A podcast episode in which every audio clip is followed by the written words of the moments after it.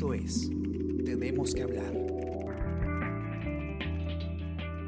Hola a todos, ¿qué tal? ¿Cómo están? Espero que estén comenzando muy bien su día. Yo soy Ariana Lira y hoy tenemos que hablar sobre una medida eh, que, se, eh, que se emitió desde el gobierno eh, como una de estas soluciones parciales o apoyo, quizás respiros económicos en el marco de la severa situación económica que produjo pues y que continúa produciendo el el COVID-19, ¿no? En este caso estamos hablando de la posibilidad de eh, aplazar y, fraccionar deudas, ¿no? Ese es un régimen eh, que justamente eh, daba cierto respiro a aquellas personas, no a cualquiera, pero a aquellas empresas y personas naturales que cumplan los requisitos para afiliarse a acogerse a este régimen y que ha dado pues un alivio eh, financiero de todas maneras. ¿Es bueno o malo lo que ha pasado? Vamos a conversarlo ahora con Franco Balsa,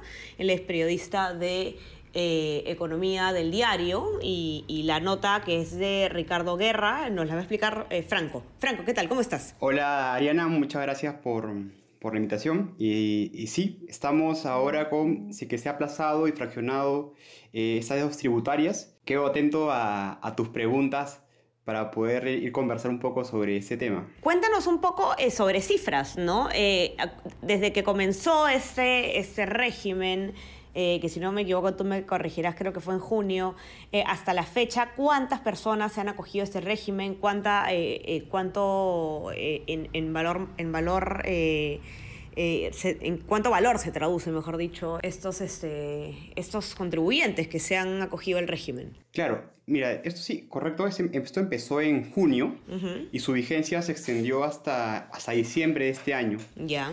A la fecha, más de 83.000 contribuyentes, hablamos que son empresas y personas naturales, se han acogido a este régimen que se llama régimen de aplazamiento y o fraccionamiento.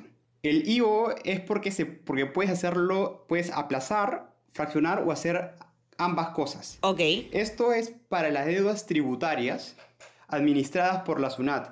El monto por el cual se ha hecho este, esta, modalidad de aplazamientos y fraccionamientos es por 3.200 millones de soles en lo que va desde junio hasta la, a la fecha.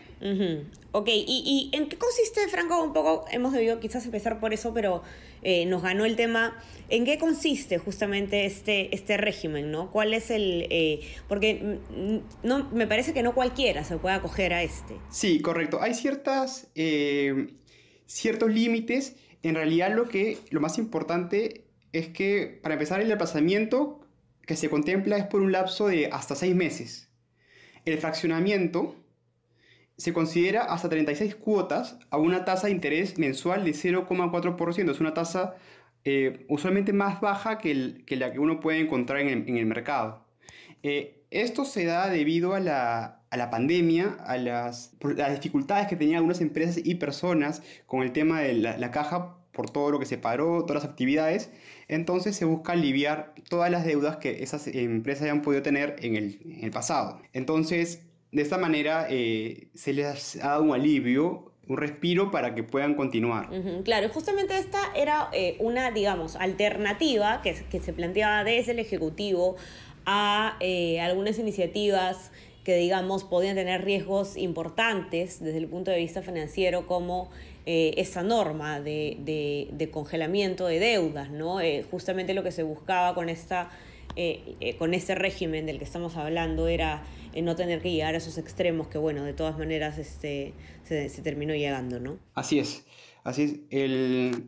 Pero yo creo que en el fondo todo esto ha sido positivo, ¿no? Es más o menos es lo que los especialistas que han sido consultados por el diario lo consideran así. Sí, ¿qué, qué te dicen? Por ejemplo, unos dicen que eso ha sido un respiro, como lo comentamos hace unos momentos, eh, para los contribuyentes considerando pues la coyuntura en la que estamos ahora, ¿no? En las que muchos han reducido sus ingresos.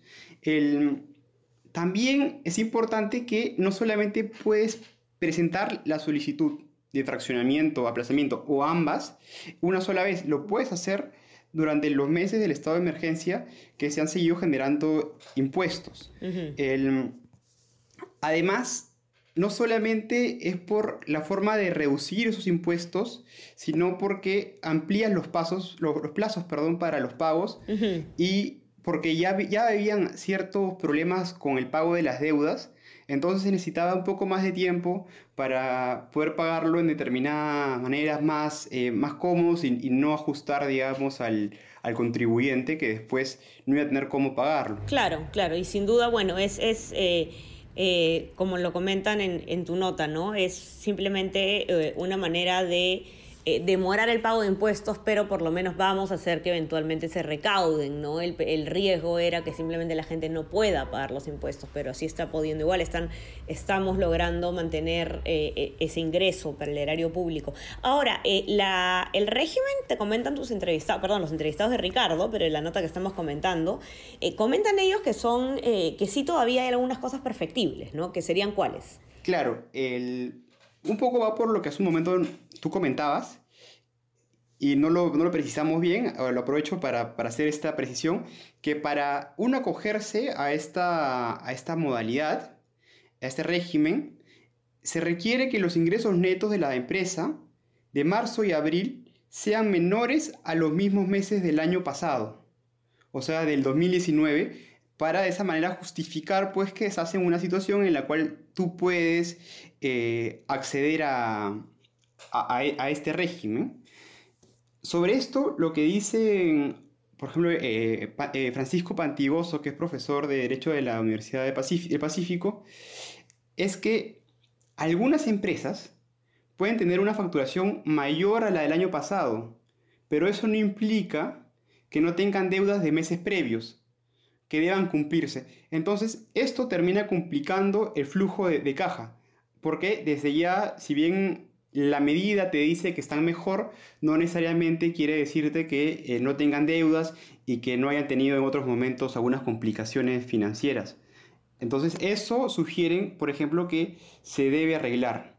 También corregir. Después también habla sobre la comunicación dentro de la SUNAT, ya que él menciona que en algunos casos se ha activado la cobranza eh, activa perdón, sobre contribuyentes que han solicitado acogerse a este régimen. Es decir, les habían dado las facilidades, pero al parecer algunos funcionarios de la SUNAT no estaban al tanto del tema y han ido a cobrarles como si fueran, eh, como, estas empresas o personas fueran deudores. Ese es un problema, eh, es, es, increíble que no estén conectados, ¿no? Eso tiene que haber una comunicación ahí clara. Así es. Y además, eh, ya, en cierto consenso, pues eh, los entrevistados dicen que se debe abordar ciertas modificaciones, por ejemplo, sobre los límites para la deducibilidad de, intereses por endeudamientos, los que se conocen como reglas de subcapitalización. uno de los abogados, por ejemplo, dice, eh, y me permito leer esta, esta frase que yo para poder eh, lo puedan comprender bien. Dice, hoy la regla de subcapitalización es tres veces tu patrimonio y desde el 2021 será el 30% de la EBITDA del año previo.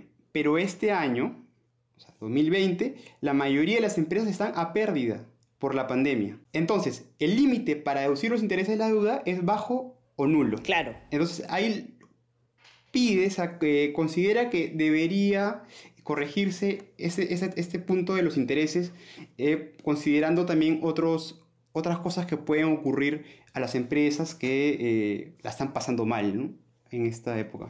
Así es, correcto. Eh, los que nos escuchan pueden entrar a leer la nota eh, en nuestra web, elcomercio.pe, y también en nuestra versión impresa, por supuesto, para los que tienen acceso. Y nada, sí, naveguen por nuestra web que tenemos muchas novedades. bueno, toda la cobertura que necesitan sobre el coronavirus en el Perú y en el mundo, todo lo que está pasando en el panorama político, con el nuevo pedido de vacancia contra Martín Vizcarra, tenemos novedades electorales también, quiénes son los precandidatos que se están inscribiendo ya para participar en las internas de los partidos, se va aclarando poco a poco el panorama electoral. Mucho más tenemos en nuestra web, así que no se queden sin revisarla y también inscríbanse en nuestras plataformas, estamos en Spotify, Spreaker, Apple Podcast y SoundCloud. Eh, y también, bueno, si quieren recibir lo mejor de nuestro contenido a lo largo del día, ya saben que se pueden suscribir eh, a nuestro WhatsApp El Comercio Te Informa. Eso ha sido entonces todo por hoy. Eh, no se olviden de, también estar, estar pendientes de las novedades en nuestras redes sociales. Y bueno, eso ha sido todo. Franco, te agradezco muchísimo por haber estado aquí hoy día con nosotros. A ti, Ariana, muchas gracias, ha sido un placer. Listo, cuídate y cuídense todos. Bye bye. Buen día. Esto fue Tenemos que hablar. Esto fue El Comercio Podcast.